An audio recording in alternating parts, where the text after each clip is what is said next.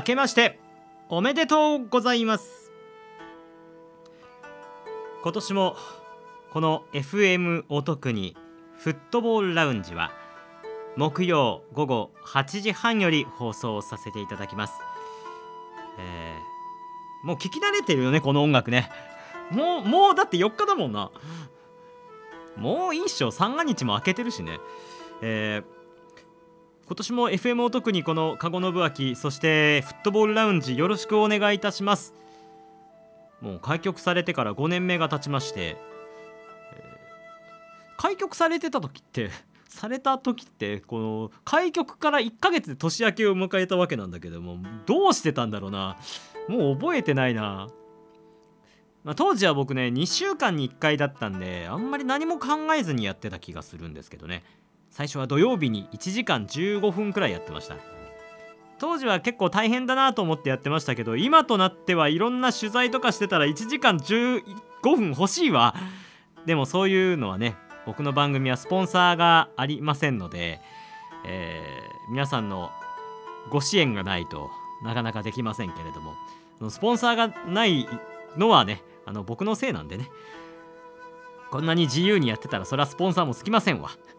ということであの FM おとくにさんにはもう心よりも感謝を申し上げつつこの「かごのぶあき」を皆さん今年もよろしくお願いいたします。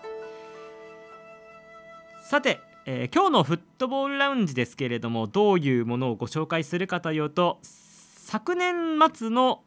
このおこおこ？終わりのね、えー、28日の番組で KSL アウォーズ関西サッカーリーグの年間表彰式ご紹介をしたんですけれどもこの年間表彰式の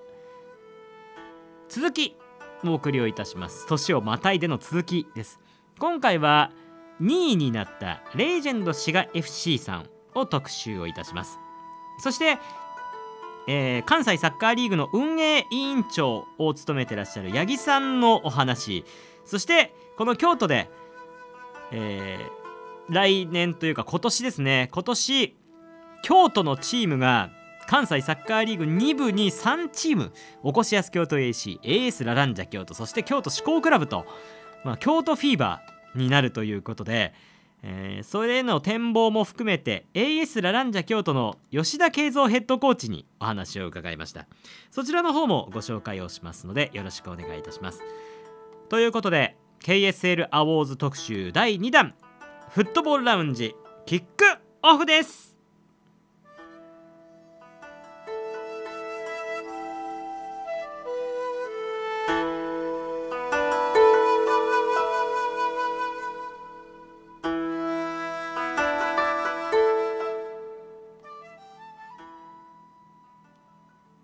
ピックアップ関西サッカー。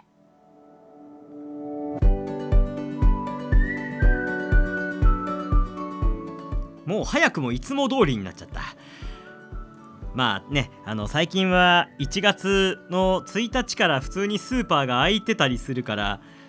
なんだろうこの年明け年末の特別感ってちょっとなくなっちゃいましたよね。昔は1月の3日までくらいはまあ何も手に入らないから、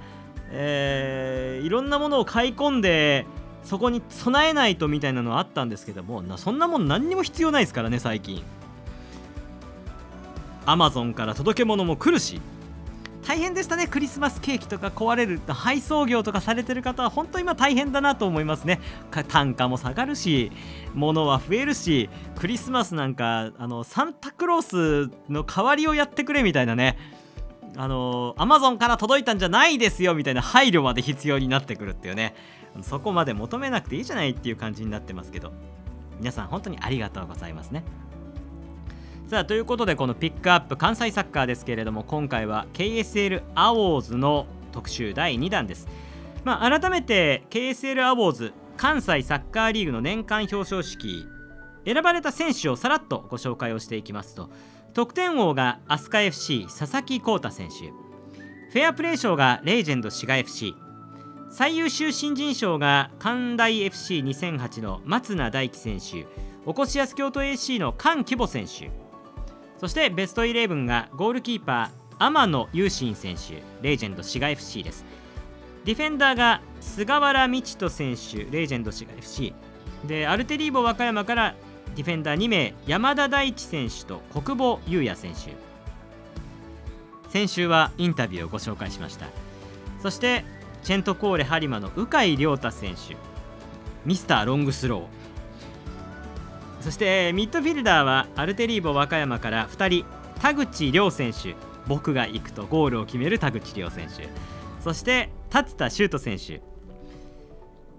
飛鳥 FC から得点王の佐々木浩太選手がベストイレブンとの2冠。で山本蓮選手おこしやす京都 AC です。ね悔やまれますね。おこしやす京都 AC は山本選手のこのセットプレーもっと生かしたかったですね。でフォワードが北野純也選手アルテリーボ和歌山。そしてレジェンド滋賀 FC 小国和也選手。ついに目覚めたエース小国和也選手です。そして最優秀選手賞は達田修斗選手。MVP です。おめでとうございます。アルテリーボ和歌山。先週はインタビューもご紹介しました。そのインタビューなどをご覧いただくにはこのフットボールラウンジのポッドキャストがございましてこのポッドキャストの方で関西フットボールラウンジというポッドキャストの方で過去分すべて放送いたしておりますのでぜひぜひあの今までのね番組も全部ご覧にご覧になるじゃないお聞きいただけるのでぜひそちらの方も登録よろしくお願いいたします。さあということでではこの中から今回はレイジェンド滋賀 FC 関西サッカーリーグ2位に入ったレイジェンド滋賀 FC の選手たちにお話を伺った内容ご紹介をいたします。まずはゴールキーパー天野雄心選手のお話を伺います。天野選手は今シーズンレジェンド滋賀 FC に加入をして、まあ、今シーズンですでに退団が決定しているんですけれどもただ前半戦本当にこのレジェンド滋賀 FC がおどうしたんだレジェンド滋賀 FC 今年強いじゃねえかっていう時にゴールを守っていた。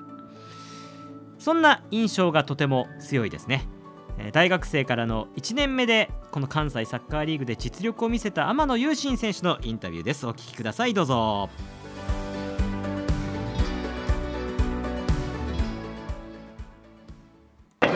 ということでベストイレブンおめでとうございます。天野選手です。まずはベストイレブンの感想からお願いします、えー、まずはこのような賞をいただき本当にありがとうございます。えっ、とそうですね。自分自身そんなにこうビッグセーブをしたりチームを救うようなこうセーブをしたかって言われるとこう疑われるような自分の中での感覚なんで、まあ、周りの評価がこうあったのはレイジェンの守備がこう強固だったのかなっていうところでの評価かなっていうところなんで自分がこう止めれるところにこう誘導してくれるような守備をしたディフェンス陣であったりまあ、あとはキーパー練習しっかりこう自主練でシュートを打ってくれるチームメイトのこうサポートがあってのこの賞だと思うのですごいそのチームメイトには感謝したいところでありますね。勝利に一番つながった試合にいたなっていう感じします？いや本当に今シーズンあんまりこう自分が止めたって感覚はあんまなかったんであれですけどまあまあ、徐々にこう関西リーグの雰囲気であったり緊張感っていうものに慣れてってこう自信っていうのはつけていけてたシーズンであるので、まあ、来シーズンこう自分自身もこうよりピンチを救ったり、えー、勝たせられるような選手になるようなプレーをできるように練習に励んでいきたいと思います。本当におめでとうございます。選手おめでとうございますありがとうございました。お疲れ様でした。ありがとうございます。天野雄心選手のインタビューをお聞きいただきました。まああのこの時にはまだ対談が決定していなかったのでそういう点についてはお話をしていただけなかったというかタイミング的にできなかったんですけれども来年もあの天野選手は多分いいところで活躍するんじゃないかなと思いますが、えー、実力的には全然問題ないと。上のレベルでも全然問題ないと思います。天野選手また来年も注目をしています。では続きましてレイジェンド滋賀 FC ディフェンダーまあ、今シーズンはどちらかというとミッドフィルダーで出場していた印象の方がすごく強いんですけれどもえー、キャプテンを務められていた菅原選手菅原道人選手のインタビューです。ちなみにあのこのアウォーズの後にレジェンド滋賀 FC の対談が決定してそして FC ティアモ平方。JFL 一つ上のカテゴリーの FC ティアモ平方に加入することが決定しましたがこの時点では僕は全くそれも対談も知らないし、えー、ティアモに入ることも全く知らないで話しています。ということでお聞きください。菅原道人選手です。話がいきなりいきなりたくさんの症状を受け取るとかやってましたけれども、はい、あのキャプテン菅原選手にお越しいただきました。まずはベストイレブンおめでとうございます。ありがとうございます。まずはそのベストイレブンの感想からお願いできますか？そうですね。まあシーズン通して長い間プレーもさせてもらってまあ自分で掴み取ったなという自負はあるんですけどそれでもやっぱり、えーまあ、試合に使ってくださった監督であったりとか一緒に、えー、戦ったチームメイトのみんなに支えられていただけた賞かなと思うので、えー、それは皆さんに感謝してます。さっきスピーチでも言ってましたけどレジェンド躍進というか変化があったじゃないですか、どういう変化感じてるんですか、はい、そうですね。まあ今年でレジェンド3年目になるんですけど、まあ、1年目、2年目過ごした時に、まあ、このままでは正直上位にはいけないなという、まあ、抽象的ですけど雰囲気を感じたので、まあ、そこの基準をもう1個引き上げないな引き上げないといけないなというところで、まあ、今年はキャプテンにも任せていただいたので、まあ、先頭に立つ立場としてそこをまずは、えー、変えていこうかなと思って取り組みました。今シーズンの一番のなんか思い出か記憶とか。そうですね。まあ負けてしまった試合なんですけども後期のアルテリボ和歌山戦で、まあ、チームとして流れが良くなかった中で、まあ、あの試合に負けてしまったことで目標にしてた優勝が、えーまあ、ほぼゼロになってしまったという試合だったのでで、まあ、今年も、えー、リーグ優勝っていうのはすごい狙ってましたし、まあ、それが実際に結果としてのしかかった時に、まあ、悔しかったという意味でとても印象に残ってます。まあ、次ですもんね、はい、じゃあ来年また楽しみに、はい、はい、来年は。これ難しいんですよねこの時、まあ、今は何とも言えないですけどまあそうですね。まあレジェンド今年を超える成績を残せるようにやっていければなと思いますけど、はい、また来年もくお願いします、はい、よろしくお願いします。お疲れ様でした。ありがとうございます菅原道人選手のインタビューをお聞きいただきました。菅原選手は今シーズンは主にボランチとして出場をしてまあ本当にこういろんな意味でレイジェンドのディフェンス全員がまあ結果を残したのがレイジェンドだったと思うんですけれどもあんまりこう目立ってこの人がすごかったっていうのはなかなか言いにくい。でレジェンドのオフィシャルのカメラマンの方とお話しした時には伊藤選手左サイドの伊藤選手とか選ばれるんじゃないっていう話をしてましたけどまあでもキャプテンとしていろんなすごく重要な役割をこなしていたのは菅原選手だったんだなそういうのを見てみんなが見ているんだなという感じがしたベストイレブン選出でした。今年はティアモの選手としてまあ、僕がレイラックに残るならの残れればの話ですけれども、あのー、戦うことになるんだろうなということでまたよろしくお願いしますですね。菅原選手おめでとうございます。では続きましてこのレジェンド滋賀 FC のエースになりました小国和也選手のインタビューです。お聞きください。どうぞ。ベストイレブンおめでとうございます。ありがとうございます。ありがとうございます。まずはもうベストイレブンの感想からお願いします。そうですね。まあでも自分の目標は得点をやったんですけど、まあこういう形でベストイレブンに選ばれて嬉しいです。もう関西リーグも長いですね、ようやくなんかこう、そうですね、パフォーマンスというか、あのポテンシャルが出たなっていうシーズンでしたね。あそうですね、まあ、大学から合わせたら7年目なんで、こういうの初めてなんで、ちょっと嬉しいですね。本当にまた来シーズンもこれを繰り返せるように期待してます。はい、ということで、M、MVP じゃない、ベストイレブン、はい、MVP 目指して、はい、MVP 目指して頑張ります、来年来年も頑張ってください。大谷選手としてはお疲れ様でした。ありがとうございます。小国和也選手のインタビューでした。小国選手はレイジェンド滋賀 FC の残留が先日発表されました。この先日っていうとあれだな。この番組1月放送だもんな。今12月に収録してるのバレたな、えー、12月の26日に現在収録をしております。年末の取りだめですね。はいということで、えー、小国和也選手のインタビューご紹介をいたしました。口が滑ってね MVP って言っちゃいましたけど。でもあの小国選手にも僕は伝えたことがあるんですけど小国選手のプレー僕大好きなんですよ昔から。そのなんだろうなダイナミックでパワフルでスピードあってエネルギッシュで。あとはゴールだけだなっていうシーズンがずっと続いてたんですけど今年はそういう点今年じゃないね。収録してんの今年だからな、えー、去年は本当にそのゴールの点で小国選手の成長がものすごく見えたシーズンだったしまたこの経験を生かせたらもっともっと伸びるよねっていう感じがするので小国選手頑張ってください。本当に。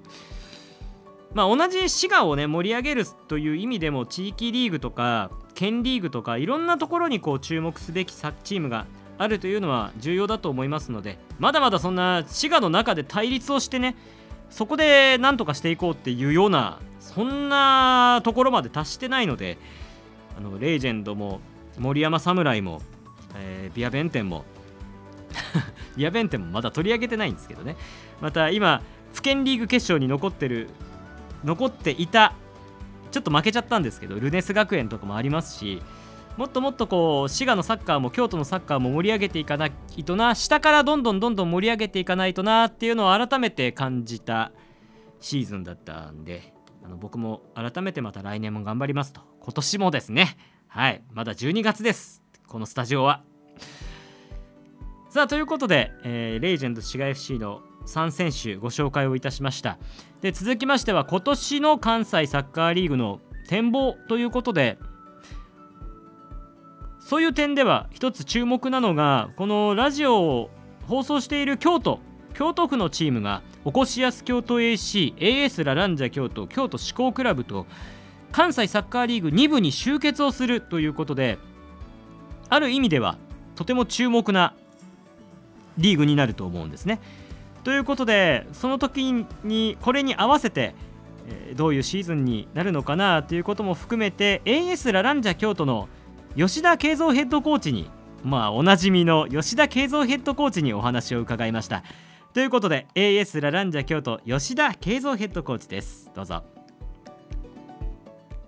はい、AS のランジ京都ヘッドコーチ吉田さんにお越しいただきました、えー、まずはあの3位という結果で表彰されましたけど、はい、ちょっとあの複雑ですね。そうですね、あのー、もちろん3位で表彰されるつもりはなかったので、はい、今、上田事務所の横で茶化しに来てますけど、はい、あななんだかんだあんなキャラだったので、はい、そうですね、まあ、本来だったらやっぱり1位でね、あの表彰を受けたかったんですけど、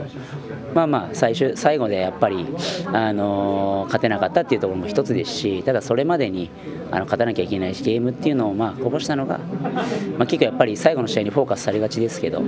それまでの過程が、あの、もっと整っていたらこういう結果にならなかったかと思いますし。そうですね。残念ではあります、はい。まあ、来年ということで言えば京都のチームがめちゃめちゃ 2部に増えて、はい、まあ、逆に言うと盛り上がる実は2部になるかなと思うんですけど、はい、どうですかこの京都のチームが多いっていうのはチームの中でどんな感覚ですか？そうですね。そこまでなんか、あのー、必要に意識はしてないですけど、まあ、京都でたくさん試合ができるのかなと思ったらそれはちょっと嬉しいですね。はい、見る側にとってもありがたいそうですね。はい。お子さんも来やすいです。あ、そうですね。はい、それは本当にあるので。ただ本当になんか最近あのうちのアカデミーの子だったりあのそれ以外の本当にちょっとあんまりそのラランジャとしてそこまで関わりがなかった人たちが今結構その会場に足を運んでくれたりもしているのでなんか本当に京都に3チームになったことがそれこそなんかあのいっぱい試合できるっていうところもなんかいい方向につながるのかなとも、はい、思いますね。きっかけになるといいですね、はい、そうですね。いろいろお祭りにも出られてましたし、はい、出てました。はい。この間。大阪府の方にそうです。はい。あの阪急沿線だったのでちょっと今回あの地域貢献ということで昔ちょっとやってたんですけど、まあ久々ちょっと出させてもらってまあいろんな選手のことだったりチームのことだったりが結構垣間見えたところがたくさんあったので、はい、いい機会にはなりました僕的にも。じゃあもう最後にちょっと周り誰もいなくなっちゃったので、最後に来季の今飯塚選手が、うん、えー、引退を、ね、表明したりとか、変化がまた来ると思うんですけど、うん、来季どういうふうなこう、プランというか展望を持ってらっしゃいますそうですね。本当に来シーズンやっぱりその1個前のシーズンに比べるとやっぱり守備の部分でやっぱり崩れることが多くてまあこう耐えられないというかあったので、まあ、そこはちょっとフォーカスして来シーズンに向けて準備していかなきゃいけないのと本当に若いチームなので、あの一つ乗ったらいいですけど、崩れると本当にガタガタガタっていってしまうので、そこに関してはなんかうまくこちらでマネジメントしながらあのコントロールできたらいいかなとそしたら、まあ、最終的にあの上の順位にいられるのかなと思いますし。はい、頑張っていきたいと思います。はい、また来季楽しみにしてます。はい、ランジャ京都ヘッドコーチ吉田さんでした。ありがとうございました。ありがとうございます。エースラランジャ京都吉田慶三ヘッドコーチでしたまあお話の中に出てた祭りというのはちょっと大阪の北の方の阪急沿線のお祭りにエースラランジャ京都の選手の皆さんでスタッフの皆さんが行ってでイベントをされていたんですよ。でまあ、磯部純也選手に去年お話を聞いた時もエースラランジャ京都としてもっと地域貢献とか、まあ、クラブの名前をどんどん知らせるという運動をもっともっとやっていきたいというお話もしていて本当に実際に動いてらっしゃるので、まあ、おこしやす京都京都志向クラブ AS ラランジャ京都この3クラブが京都の中でもねのサンガだけじゃないぞ。まあもちろん抹茶モーレ京都山城さんも京都府一部に上がってきて先日ちょっとそこのオーナーの代表の塚本さんともお話ししたんですけど本気で来年は関西リーグ上がる上がりに行くぞっていうお話をしてたのでこれはまたある意味では京都のサッカーにおいていいきっかけになるんじゃないかっていう気もしていてラランジャさんも今変化を迎えてもっと大きくなろうとしている。でおこしやす京都も2部に落ちたことによってまた変化がある。多分もっともっといろんなことをしようとするはず。で京都志向クラブさんはもう歴史があるしもう密着もしてるしここからの。あそうだ。あの1月1日にね高橋祐二選手が志向クラブの初蹴りに来たそうですけどねそういうところも含めて京都のサッカーが盛り上がるきっかけにおこしやすの降格がそういう京都の盛り上がりのきっかけになったらいいなと思うんですね。ということで京都のサッカーがもっともっと、えー、バッと来るように今年はね祈っています。ということで、えー、エースラランジャ京都の吉田慶三ヘッドコーチにお話を伺いましたちょっと時間的に八木さんのインタビュー出せねえな。あの八木さん八木さんのお話はコリーっていうサッカーサイトの方で、えー、文字文字にして出したですしあとはあのこの KSL アウォーズ YouTube で放送されているのでアーカイブもありますし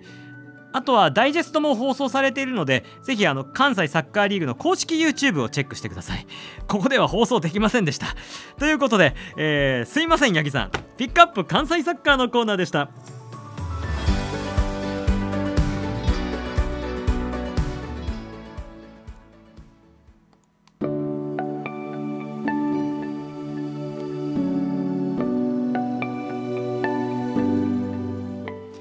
さあということでエンディングの前に今週末というか今行われているコンペティション大会をご紹介をします。といってももう先ほどバレてしまったように今は12月26日で年末に取りだめをしてるんですけれどもえー、日程だけしかちょっとね結果がわからないので日程だけしかご紹介できないんですけれどもまず一つは関西府県リーグの決勝大会。これが関西サッカーリーグと関西の府県リーグののクラブの入れ替えにつながる大会なんです。それが、えー、1月7日日曜日ヤンマースタジアム長居で決勝戦が行われます。カードは AC ミドルレンジ対 OKFC AC ミドルレンジは元レージェンド滋賀 FC の岡本和樹選手がいます。で OKFC はあの大阪コリアン FC といいまして大阪の在日の方が作ったクラブなんですけれども、えー、その方には元ティアモ元 FC 大阪の浜中選手がティアモのちゃんとのねマッサッハーはナッカーっていうのがもう頭にずっと流れる選手なんですけどその浜中選手が所属をしています。ですのでちょっと関西リーグのファンにもなかなか注目なところですね。はい。ということでちょっとあとはスケジュールだけしかご紹介できないんですけれども、えー、全日本大学女子サッカー選手権大会は1月の6日に13時から、えー、決勝戦が行われます。土曜日ですね、えー、今日の4日にもう準決勝が行われているのでその結果が出ていると思います。検索してみてくださいね、えー、そして全日本女子高校サッカー選手権大会高校の女子サッカー選手権大会はこの放送されている4日までに準々決勝が終わっています。で5日に11時と14時準決勝がノエビアスタジアム神戸で行われます。ヴィッセル神戸のホームスタジアムですね。1月9日に準決勝の2試合が行われてえ1月5日に、えー、準決勝の2試合が行われて1月の7日に12時から決勝戦が行われます。さあ僕もまだこれ番組撮ってる段階では試合が始まってもいないのでどこが残ってるのか僕も楽しみにしてます。藤枝順心とか十文字とかが強いんじゃないかと言われていますけどさあどうなるかですかね。佐久長聖も強いと言われてます。さて、えー、最後は全日本高校サッカー選手権大会です。この番組が放送されている1月4日の段階ではもうあの準決勝が終わってますね。で1月の6日に国立競技場で準決勝2試合が行われます。そして1月8日国立競技場で決勝戦。